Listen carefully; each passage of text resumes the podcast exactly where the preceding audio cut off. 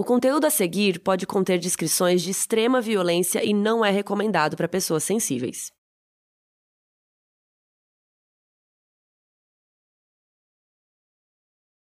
Olá, pessoal! A gente está começando mais um episódio do Modus Operandi, o podcast que eu apresento. Eu sou a Bel Rodrigues, junto com as rainhas. eu sou a Carol Moreira. E eu sou a Mabê. E hoje a gente vai falar sobre o Jeffrey Lionel Dahmer. Vocês podem seguir a gente também no nosso arrobinha, moduspod, no Instagram e no Twitter. Então vamos começar o caso de hoje, meninas, que é um caso bem nojento e de certa forma bizarro. Eu acho que é legal a gente avisar que esse episódio é mais pesado porque a gente vai falar de necrofilia e canibalismo. E canibalismo. Pedofilia, parafilia. Todas ah. as filias que você quiser. Ah, necrofilia. Nossa, é, é verdade. É, Uau. então assim, se você não gosta dessas coisas tão pesadas, acho que esse episódio não vai ser para você, porque o Dahmer era um cara bem doido, né? Eu acho que a gente pode falar que ele era doido mesmo. É. O famoso doido. O famoso doido. Então, o Jeffrey Lionel Dahmer foi um serial killer americano muito famoso, principalmente por isso, né? Porque ele era canibal e necrófilo, então ele matava as pessoas e depois ele comia os órgãos, bem Hannibal Lecter. Ele fazia picadinho, botava tempero, real, assim. Inclusive, ele não temperava com sangue porque ele dizia que sangue tinha gosto ruim. Daí ele preferia temperar com temperos de fato Meu e Deus. não com sangue das pessoas. A gente fez várias pesquisas, obviamente, para fazer esse episódio, principalmente em algumas obras né, que foram inspiradas e baseadas na vida do Dahmer, como O Meu Amigo Dahmer, que é uma HQ publicada aqui pela Dark Side e escrita pelo Death Back Death, que é um cara que conviveu com o Dahmer por muito tempo, principalmente ali nos anos do colegial, e ele contextualiza tudo o que ele fala no livro. É realmente muito bom, a gente recomenda bastante esse livro. É muito boa essa graphic novel. E tem o, o Meu Amigo Dahmer, que é inspirado, né, é basicamente uma adaptação do, do quadrinho. O que eu gosto nesse filme é que ele aborda o antes de de tudo começar. O filme acaba exatamente quando o Dahmer escolhe a primeira vítima, né? Então eu acho muito interessante porque não é um filme sobre o que ele fez, sabe? É sim sobre quem ele era antes de se tornar o serial killer Jeffrey Dahmer. Então eu acho interessante abordar esse ponto que não é sensacionalista, sabe? Não é aqueles filmes hollywoodianos. Então. É, e o Ross Lynch, que interpreta ele, é muito bom. E ele é o Harvey de Sabrina, sabe? Do, da série da Sabrina. E ele também era de uma série infanto-juvenil que é o Austin e Ali. Então ele surpreendeu muito quando ele atuou nesse filme, porque ele tá super sombrio e esquisito e, sabe? E muito bom. Muito bom. Diferente dos Recomendo que muito. ele costuma fazer, né? É, total. Recomendo muito. E o outro livro que eu li também, basicamente, sobre a vida do Demer, é um que chama Father's Story. Eu li para fazer o meu vídeo e, tipo assim, não recomendo esse livro. Ele é do pai do Jeffrey Demer. E, basicamente, é ele contando sobre a vida do filho e dele mesma como um casal, como uma família também, né? Obviamente como casal dele, a mãe do Demer. E ele defende bastante o Demer e fala que, tipo, não era do feitio dele fazer aquele tipo de coisa, que ele não queria isentar ele dos erros, mas que, assim, nossa, como pegaram no pé dele, entendeu? Nossa, como maltrataram o meu menino. Gente, já a gente começou a falar por aí, o não, pai abandona. É, a gente vai chegar na, no final contando como ele foi hum. pego, mas assim, não tem nem como defender. A não casa tem. dele era um. Que, como fala isso? Um cemitério de, de horror. Um cemitério é horrível, horrível, né? Sei lá. E tem mais um monte de livros sobre ele que a gente não leu, porque, sério, tem um monte. Então a gente se focou mais nesses. E ele também aparece em outros livros de serial killers também, que eu li todos. E ele atuou de 78 até 91. 78 foi a primeira vez que ele matou, depois ele demorou 10 anos para fazer o segundo assassinato. E do segundo ele foi indo praticamente um por semana bem, bem bizarramente, bem rápido, apesar de ter tido essa demora aí, essa, essa diferença de 10 anos.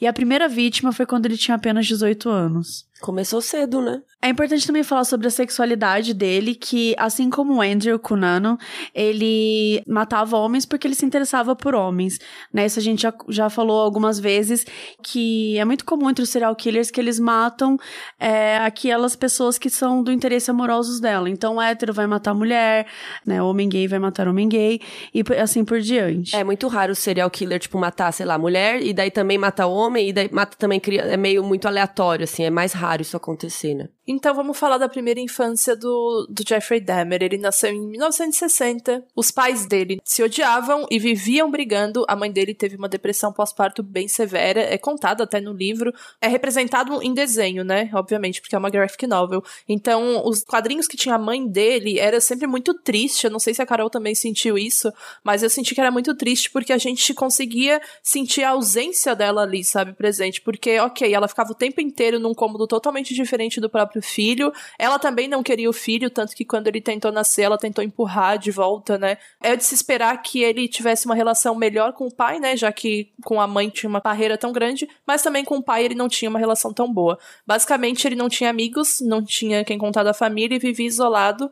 E aos quatro anos ele teve que fazer uma cirurgia de hérnia e mentiram para ele sobre o que, que ia rolar e ele disse que ficou muito assustado imaginando que as pessoas estranhas estariam explorando o seu corpo aberto. Porque é, o que ele, que ele fez. Ele, o que ele vai fazer depois, né? Mas é bizarro porque esse fato pode ter completamente traumatizado ele, né?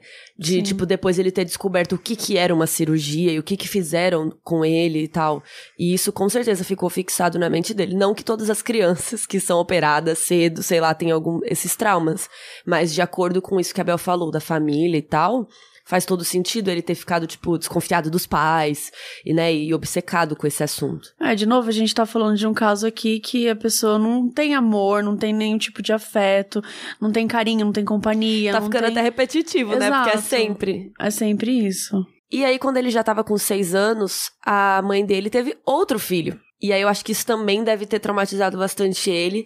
E aí eles, ao mesmo tempo, a mãe dele ficou, né, nasceu o irmão dele, eles se mudaram de cidade e ele entrou pra escola. Então, tipo, muitas mudanças na vida de uma criança de uma vez, né? Uma criança que já era traumatizada. E aí o pai dele até disse que nessa época ele ficou muito mais tímido, mais na dele, mais introvertido, que ele ficava muito tempo em silêncio. Imagina uma criança de seis anos. Sim. Gente, eu tenho um primo que com seis anos era a idade mais infernal ele não parava, sabe assim, aquela criança louca? Como que um menino de seis anos ficava tanto tempo em silêncio, sabe? Isso não tá certo. E chegava a ficar monossilábico, né? Os pais desconfiavam. Primeiro achavam que ele era incapaz, aí tinha, tinha algum tipo de distúrbio, alguma coisa assim. Levaram em médicos, não tinha nada. Ele simplesmente só não tinha amor e carinho, entendeu? E os pais achavam que era algo genético, algo que ele nasceu assim, mas não. Achavam que ele era autista e várias outras coisas. E o que os pais dele não percebiam é que ele simplesmente queria afeto, ele precisava de uma abertura para conversar com eles, e ele não tinha isso, né? Então foi ficando cada vez pior, e dos 10 aos 15 anos ele foi ficando muito, muito, muito tenso, inflexível, era monossilábico, não falava nem com os pais e nem com amigos na escola, né? Não se relacionava com as pessoas, e o tipo de abertura que ele tentava eh, fazer com os amigos era forçando, tipo, tentando se fazer de, de idiota, sabe? para se enturmar, e isso foi ficando cada vez mais aparente e preocupando até mesmo o pessoal da escola, que achava ele, tipo, o esquisitão, sabe? O esquisitão tentando se enturmar porque ele nunca fala nada e quando fala é aquela pessoa que sei lá, fala uma coisa completamente nada a ver, zoando alguma coisa, zoando algum tipo de situação, para tentar desesperadamente se enturmar. Ele tinha uma coleção de esqueletos que era exposta, ele tinha esse cemitério de animais, então ele maltratava muito os animais, ele tinha essa fascinação por animais mortos. A gente já comentou isso, que isso é comum também é, em infância de serial killers, essa falta de empatia, essa coisa de ficar maltratando os animais. E às vezes ele não enterrava os corpos, é, apenas né, ficava espetando eles, meio que Mano. ele fazia umas experiências, uns estudos, que, ora, parece que as uma criança curiosa, porém, né, bem peculiar, e ora extremamente falta de empatia total e, enfim, fazendo coisas horríveis. E aí, quando ele era adolescente, os pais dele finalmente se separaram, né? Porque eles se odiavam, não sei porque que demorou tanto. E eles começaram a brigar na justiça pela custódia do irmão dele, o David. Que eu acho que também deve ser meio estranho você, tipo, ver os seus pais brigando pelo seu irmão e você não. Inclusive, eles jogavam o Dahmer um pro outro. Fica com esse problema, né? E aí ele começou a ficar alcoólatra, ele começou a beber, e aí quando ele bebia, ele ficava super agressivo. E aí, isso que a Bel falou, no ensino médio ele começou a fazer umas coisas bem estranhas na escola. Então ele, tipo, começava a fazer um barulho de ovelha, do nada, gritava, aí todo mundo olhava, aí ele ficava quieto. No filme mostra essas coisas, ou ele fingia que tinha um ataque epiléptico no meio do corredor, só para chamar atenção. E inclusive tem um, uma foto famosa do quadro de honra da escola dele que ele se infiltrou na foto para tirar. Ele não era para estar nessa foto.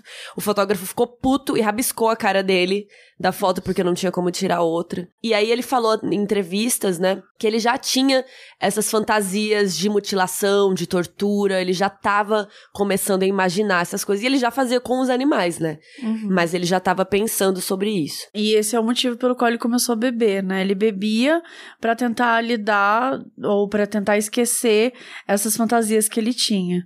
Então ele tava bebendo demais é, e o pai dele meio que falou: você arranja um emprego ou você vai pro exército. E ele foi servir na Alemanha, né? Ele ficou dois anos lá. E foi nessa época que ele cometeu o primeiro crime. Então ele foi dispensado dois anos depois por alcoolismo, ou seja, a Tava situação feio. era muito severa, né?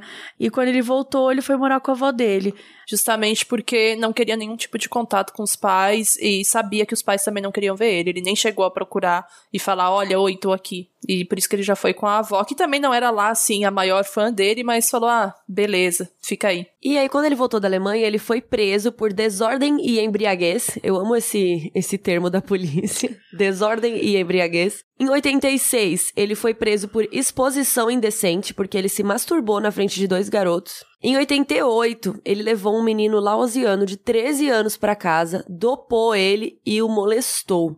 E depois ele foi sentenciado a 5 anos de condicional por esse crime.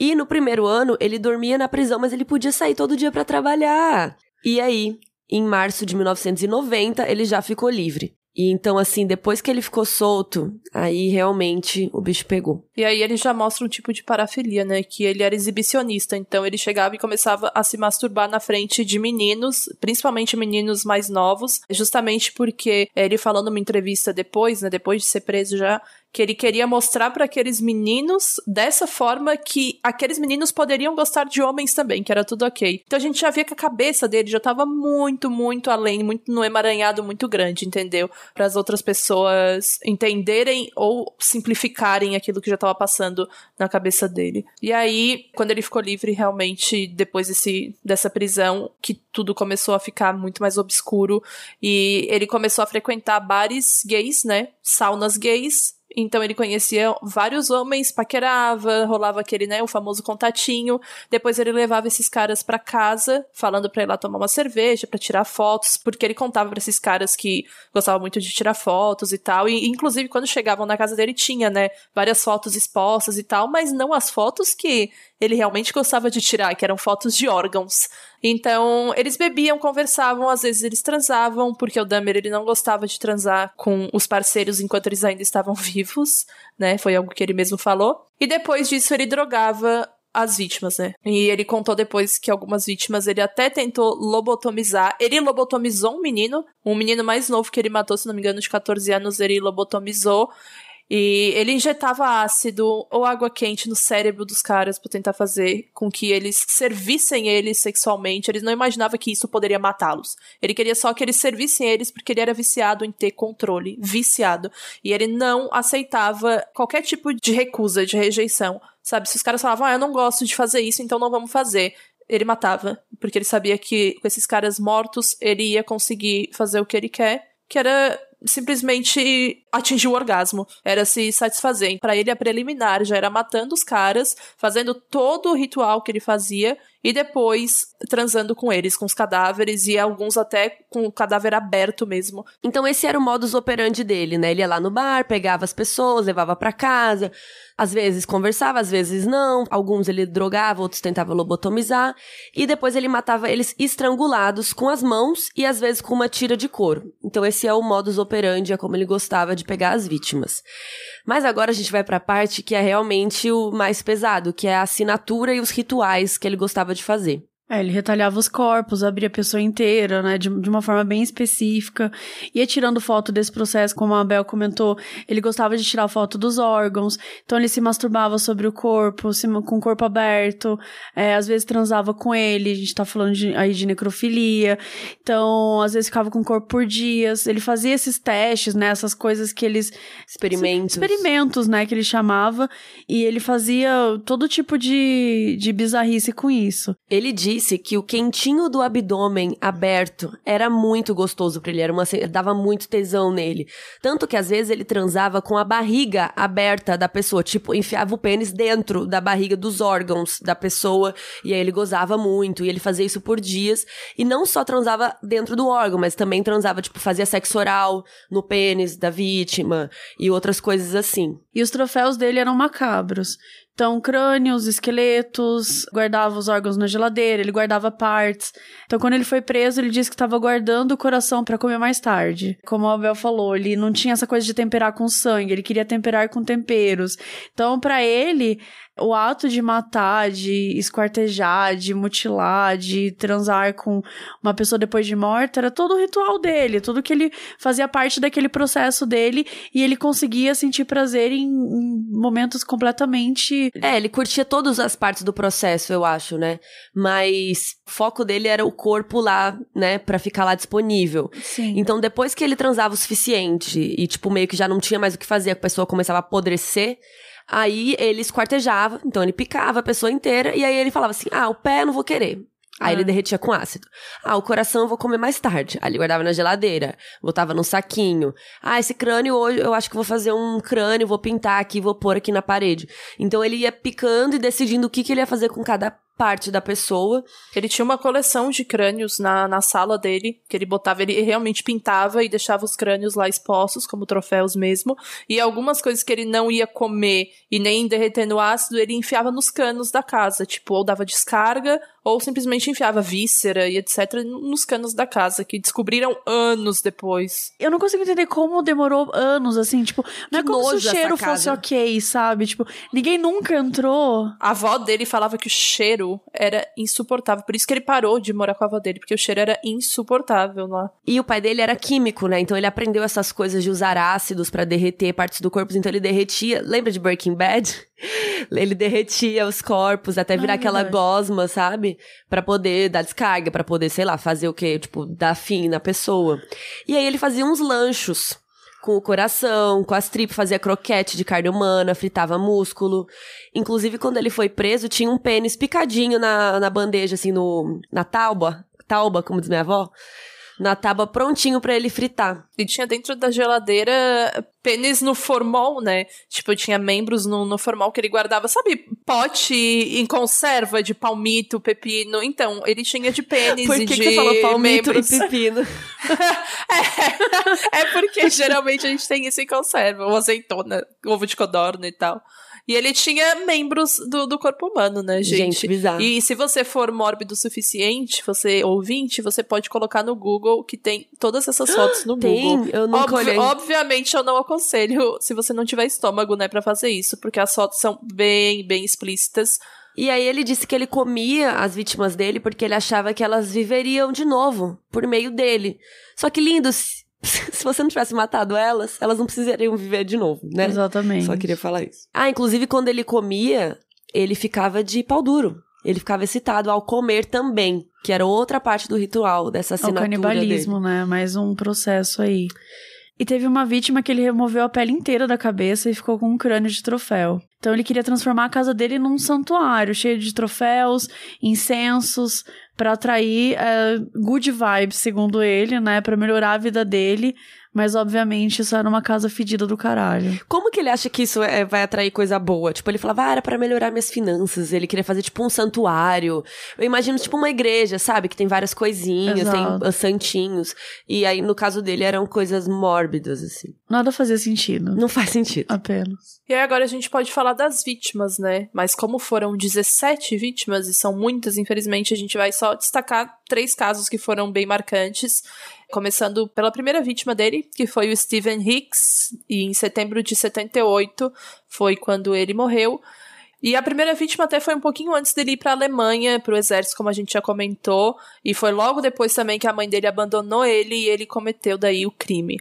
Ele deu carona pro Steve, que o Steve inclusive estava voltando de um festival de música, se não me engano, naquela época, né, gente, ainda tava naquela vibe hip e tal, ali no final dos anos 70, tinha muitos festivais, e aí o Dahmer tava passando de carro, viu um cara pedindo carona e deu carona pro Steve e chamou ele pra ir pra casa dele, né? O Dahmer chamou. Aí depois dos dois se beijarem, se relacionarem, etc., o Dahmer matou ele, desmembrou ele e ficou fazendo experimentos com os órgãos e com o corpo, como a gente já comentou. E aí depois, obviamente, ele foi desenvolvendo isso, esses experimentos e tal. E o Steven, só muito tempo depois, foram descobrir que foi, assim, a primeira vítima dele mesmo, até porque ele matou ele em 78 e depois ele só voltou a atuar, né, 10 anos depois. Então, tipo, foi muito, muito tempo de pausa, entre aspas, porque ele nunca parou realmente. Ele estava desenvolvendo isso que ele tava, que ele já estava sentindo, essa necessidade, e aí foi ficando cada vez maior enfim, né, a gente agora tem um episódio sobre isso e do que aconteceu depois que isso foi desenvolvido. Aí uma outra vítima dele que foi bem marcante, lembrando que ele já tinha voltado a matar e tudo, mas essa vítima foi importante porque a polícia foi lá, só que não fez nada. Em maio de 1991, o Conerak Sinta Somfone, ele tinha 14 anos só. E a história é que duas meninas chamaram a polícia porque viram esse cara, que era asiático, correndo pelado e sangrando na rua e ele tava correndo do Dahmer. E aí a polícia foi lá, mas a vítima tava meio drogada, ele não tava conseguindo explicar o que tava acontecendo direito, porque, né, o Dahmer tinha drogado ele. E aí o Dahmer, calmíssimo, falou assim: não, nós somos um casal. Ele não é menor de idade, ele tinha 14 anos. Ele não é menor de idade. A gente teve uma briga aqui, mas a gente de boa. E a polícia falou que ele tava calmíssimo, assim, normal. A polícia foi lá na casa dele, deu uma olhada assim de leve. Não viram nada estranho. A roupa da vítima estava ali dobradinha em cima do sofá. E eles acharam que tinha um cheiro meio estranho. E foram embora.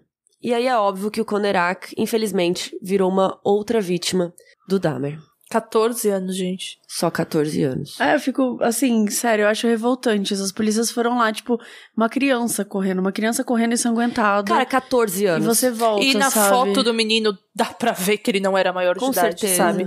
Dá pra ver. E, tipo, você sente um, um cheiro estranho na casa e você não investiga nada. E, e rola muita homofobia, né? Tipo, tem essa discussão de que os policiais fizeram piadinhas também. Então, enfim, a gente tá falando de dos anos 90, então é óbvio que isso pode ter prejudicado também. Talvez se fosse um casal hétero, bem entre aspas, casal, mas talvez eles pudessem ter tido mais preocupação de investigar, talvez eles tivessem mais preocupação, talvez até não, né? Mas, mas a homofobia ela pode ter também é, atuado aí pra prejudicar e pra fazer com que eles meio que se, ah, eles que se virem, É, brigaram sabe? aí, ai, o cara pelado correndo, kkk, sabe? Exato. Pesado. E teve Tracy Edwards em julho de 1991, que não faleceu. Ele tinha 32 anos, então ele estava correndo algemado, era um homem negro correndo algemado, e a polícia, obviamente, prendeu ele achando que era um fugitivo. E, e aí ele contou que ele estava num date com um cara, que era um cara loiro, o cara tentou matar ele, daí a polícia foi até lá na casa do Dahmer, é, calmíssimo de novo, né, porque, enfim, era um um, Simulado. um né? simulado, foi pegar a chave da algema pra abrir a algema, né, de- e, e tirar o cara de lá. E aí falou que eles estavam lá nesse date, que eles estavam tranquilos, de boa. Só que é, a vítima tinha lembrado que ele tinha uma faca no quarto. E ele mencionou isso pra polícia. E aí a polícia achou melhor averiguar, entrar junto e tal. E foi aí que eles finalmente descobriram tudo. É que quando o Dahmer falou assim, ah, vou lá dentro pegar a chave da algema, a vítima pegou e falou assim, cara, mas ele tem uma faca lá dentro. E aí nisso a polícia resolveu entrar. Ou seja, a polícia não ia entrar Não ia entrar. até então. E aí eles viram um nojo que era a casa eu não, dele. Eu não consigo pensar o que, que é para os policiais acharem que era só um cara com um fetiche estranho, né? Algemou um cara, tal, um fetiche bizarro, tal, mas até aí, beleza. Mas por que, que a pessoa estaria correndo na rua, sabe? Não, não, assim, então... Mesmo que falando- fosse um fetiche. Exato, exato. Deu algum problema, deu alguma treta aí, mas eu fico pensando como é que foi achar isso e entrar e ver todas as coisas macabras, assim, porque, meu, é uma visão que você não deve esquecer horrível. nunca na sua vida. Deve Tem ser- aquela foto bem famosa da investigação já, né? De quando já tinham encontrado tudo, dos caras tirando aquele barril azul gigantesco que era onde tinha o, o ácido e os restos lá. Tinha um torso de uma pessoa lá. Vamos resumir o que tinha na casa dele, preparem-se. Na parede estava cheio de fotos polaroid de corpo, sangue, órgãos, cabeça decepada. Tinha uma cabeça inteira na geladeira, já em estado de decomposição, assim, super forte. No freezer tinha mais três cabeças escalpeladas. Tinha mão, tinha pé, tinham as conservas de genitais. Na pia da cozinha tinha um torso humano. Na pia. Na tábua, o pênis fatiadinho. dois torsos nesses tonéis grandões. Enfim, eles acharam restos mortais de 11 vítimas diferentes, mas ao todo ele matou 17. E o julgamento aconteceu em 1992. Ele foi julgado por 12 dos 17 homicídios. É, ele disse que era culpado. O advogado tentou né, alegar insanidade pelos motivos dos próprios crimes, ou enfim, por tudo que uh, tinha acontecido. Somente um, um louco poderia ter feito isso, mas o júri condenou porque ele premeditava tudo, era super complexo. Dava para ver que ele não tinha empatia nenhuma, não é, respeito um, nenhuma. Um ritual também tinha muito um ritual específico. específico. E é importante falar que no julgamento ele falou que não era louco. Ele falou assim: ah, o advogado, ele fala isso e tal, alegou isso, mas não, eu, eu sei do que eu fiz, eu sou culpado. Em nenhum momento ele foi dissimulado a ponto de falar, sabe? Desde que ele foi pego, ele falou: é, é isso aí, gente. É, não dava pra esconder, né, depois disso tudo. E ele foi sentenciado a 15 prisões perpétuas consecutivas, que dava 957 anos preso. E aí, lá na corte, ele deu uma declaração que dizia mais ou menos que ele queria morrer, que ele nunca odiou ninguém, que ele sabia que ele era doente ou perverso, e ele sabia o mal que ele causou, mas agora, graças a Deus, não poderia mais causar mal, e somente Jesus poderia salvá-lo dos seus pecados. E ele ainda era religioso, pelo visto. Bacana. E dois anos depois de ser preso, em 94, ele foi morto na própria prisão por um outro presidiário que chamava Christopher Scarver. Esse cara, ele já queria há muito tempo pegar o Dahmer, porque ele não aceitava as coisas que o Dahmer faz. Aquele tipo de coisa que rola muito em presídios de outros presos condenarem muito o que os outros presos fazem. E aí ele bateu com uma barra de ferro na cabeça do Dahmer, e aí ele morreu. Assim, foi uma morte também torturante, assim, sabe? Foi bem bizarro porque dizem que ele não morreu na hora, ele ficou se debatendo, aí chegou o socorro e ele morreu. E também acho que é curioso falar aqui que o cara que, que denunciou ele, o Tracy Edwards lá, que chegou e correu pra polícia, em 2011 ele foi condenado por homicídio, né? E eu sempre que Ah, eu é? li essa notícia, sim, ele foi condenado. Conte e eu sempre, mais. quando eu li a notícia, eu fiquei pensando, putz, será que ele nunca, sabe, nunca superou tudo o que aconteceu? Será que o trauma ficou eternamente nele a ponto dele não conseguir mais viver? Porque ele, ele já tinha dado outras entrevistas antes, quando pesquisavam sobre a vida do e ele falava que até hoje aquilo assombrava ele, tudo o que aconteceu, principalmente porque foi por muito pouco que a polícia acreditou nele, não acreditou nele, sabe? Porque eles só iam vazar, eles só iam vazar, sabe? E ele viu a casa dele. Ele viu e a ele era o casa, próximo. Ele tava lá dentro, meu Deus, sério. Que horror, realmente é, é não dá bem pra superar um treco desse, gente. É. E aí a gente vai pro diagnóstico, né? Então a mãe do Dahmer que ele queria doar o cérebro pra ciência, pra estudar pessoas como ele, isso é muito comum, né? Fazer isso com cérebros de serial killer, de psicopata, de sociopata, enfim. Isso é muito importante porque você consegue entender um pouco mais como que a gente pode trabalhar, de onde que vem, é genético, não é, sabe? Todas as discussões que são feitas até hoje. O pai dele não quis e ele mesmo tinha pedido pra ser cremado, né? E o juiz acatou. O que, assim, eu considero um grande absurdo. Como assim? O serial killer pede pra ser cremado e você obedece o serial killer. Tipo, eu, eu entendo. Beleza, é um pedido de uma pessoa que já morreu. Mas no caso de uma pessoa que é um serial killer, caguei é, do, pro do seu nível pedido. dele, do Não, nível qualquer dele, Eu acho que nível. é complicado. Eu acho que tinha que ser uma regra. A gente vai levar o seu cérebro pra ciência e a gente vai estudar. Caguei porque Eu você acho que quer. era importante nesse caso. É, óbvio, é, tem que respeitar o- o- as decisões, os pedidos das pessoas em relação aos corpos dela. Mas assim, cara, isso só fora. Mas isso ele não respeitou o corpo de ninguém, Não, sabe? total. Esse, isso sai de todos os pontos, assim. De tudo que ele fez, não- cara, não dá pra você respeitar isso. Acho que nesse caso era obrigatório sim terem deixado, ter, enfim, forçado que essa cabeça, esse cérebro fosse estudado, porque vai saber o que, que não poderiam ter aprendido, o que não poderiam ter é, entendido, Descoberto, descoberto dessa história toda. Ele tinha, era parafilia, todo tipo de filia que a gente tinha falado lá no começo mesmo. São desvios sexuais que acabam tornando ele o que ele foi, sabe? Tornaram ele o psicopata que ele foi também. Obviamente que tiveram vários e vários gatilhos da primeira infância, como a gente já falou, mas foram se desenvolvendo ao longo dos anos e nada conseguiu impedir isso. Na verdade, nunca nem tentaram, né? Impedir isso, só quando de fato descobriram tudo o que aconteceu.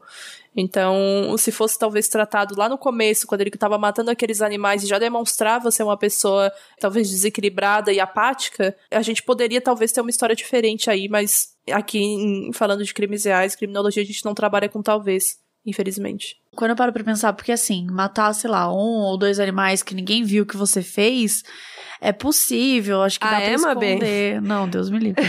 Como é, que é isso? Eu acho que, eu acho que, sei lá, talvez nunca, né, tem tem situações que você pode acabar escondendo. Mas ele fazia experimentos, ele, tipo, ele tinha esse cemitério de, de corpos de animais. Assim, como que isso passou despercebido? Não, sabe? as pessoas sabiam. É. Ele dissecava gatos, gente. Dissecava, abria os corpos e ia olhando órgão por órgão. Uma, umas coisas que ele queria, ele botava para experimento, outros ele jogava no ácido. É isso, sabe? Não é normal, sabe? É um tipo de coisa é que eu, eu, acho, né, que não tem como nunca a gente saber, por exemplo, se o Ted Bundy, se todas essas pessoas que a gente fala aqui, se, se elas tivessem sido, se alguém percebesse antes e tivesse ajudado. Tipo, o Dahmer, por exemplo, seria um ótimo médico um cirurgião, sabe? Sei lá. Deus me livre, se... esse cara me operar. Não, mas tipo, se ele fosse do bem, porque ele se interessava por isso, então vamos colocar isso para algo bom, sabe? Só que simplesmente não, não tinha como, né?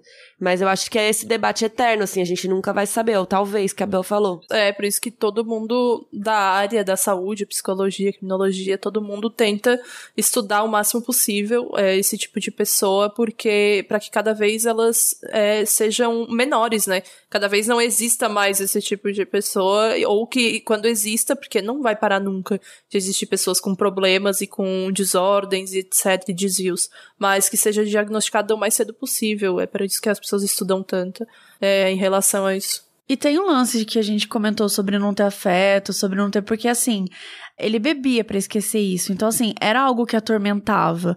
Não era algo também que essas, essas fantasias de alguma forma que ele gostava, ou, óbvio, depois ele foi aprimorando, aprendendo a, a, a, ter prazer com isso, mas em algum momento parecia que isso atormentava ele. Então, para mim, as coisas que mais me intrigam nessa história é, essa, é esse momento, é quando ele começa a beber e é, tipo, o que poderia ter acontecido com ele para que ele tivesse se desviado desse caminho, em que momento isso poderia ter sido observado, né?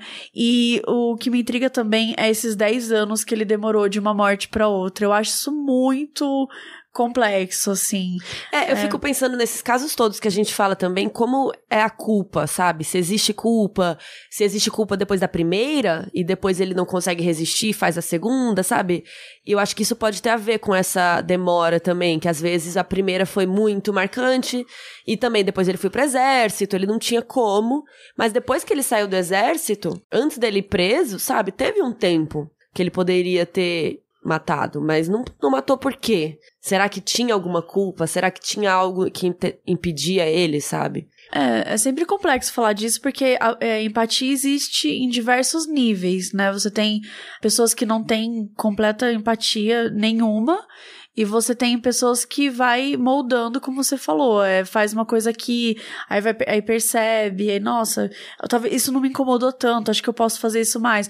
Com certeza, o que ele fez com os animais e esses 10 anos que ele ficou sem matar, com certeza é, ele foi trabalhando o psicológico, se, se é que a gente pode dizer que ele tinha algum psicológico, mas ele foi trabalhando de alguma maneira ele mesmo pra como lidar com aquilo, como melhorar aquilo, ou como ah, não, não vou vencer, não vou contra, eu vou fazer como que eu. E assim, pensa, a casa dele, como que ele dormia nessa casa? Sim. Tipo, não tem condição de viver, não é habitável um rolê desse. E foram anos, né? É que ele é o cara que fazia isso, né? Então, acho que dormir lá era o de menos para ele. Porque a gente imagina muito, né? Tipo, pra gente só entrar numa casa dessa, a gente já ia, sei lá, velho, traumatizar pela vida inteira, sabe? Cara, como o cheiro não fazia mal para ele, né? Porque Acostuma, dá, pra, né? dá pra entender o prazer que ele sentia, entender não, mas você consegue saber que ele tinha prazer para fazer isso, mas o, o, o cheiro Cara, o cheiro devia ser um fedor absurdo, assim. Eu acho que acostuma. Sabe aquele rolê de que o ser humano se acostuma a qualquer coisa, a qualquer tipo de. Situação. De rotina, ah. de situação, então. É. Eu acho que é isso.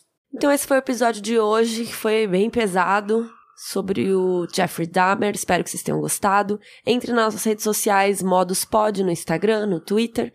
Então essa foi a nossa primeira temporadinha, uma temporadinha curta que a gente conseguiu aí produzir para fazer esse teste para vocês. Se vocês gostarem bastante, a gente volta aí numa segunda temporada com mais casos, mais histórias. A gente quer fazer também sobre casos brasileiros. Tudo depende de vocês, né? Então peçam muito que aí a gente volta. Muito obrigada por nos ouvir e até breve. Falou, beijo. Um beijo, gente. Modus Operandi é escrito e apresentado por Bel Rodrigues, Mabê Bonafé e eu mesma, Carol Moreira. Esse episódio foi editado por Eduardo Sushi. Nossa música foi criada por Leandro Neco e Léo Braga. A nossa identidade visual foi criada por Banjo e quem cuida das nossas redes sociais é a Mabê.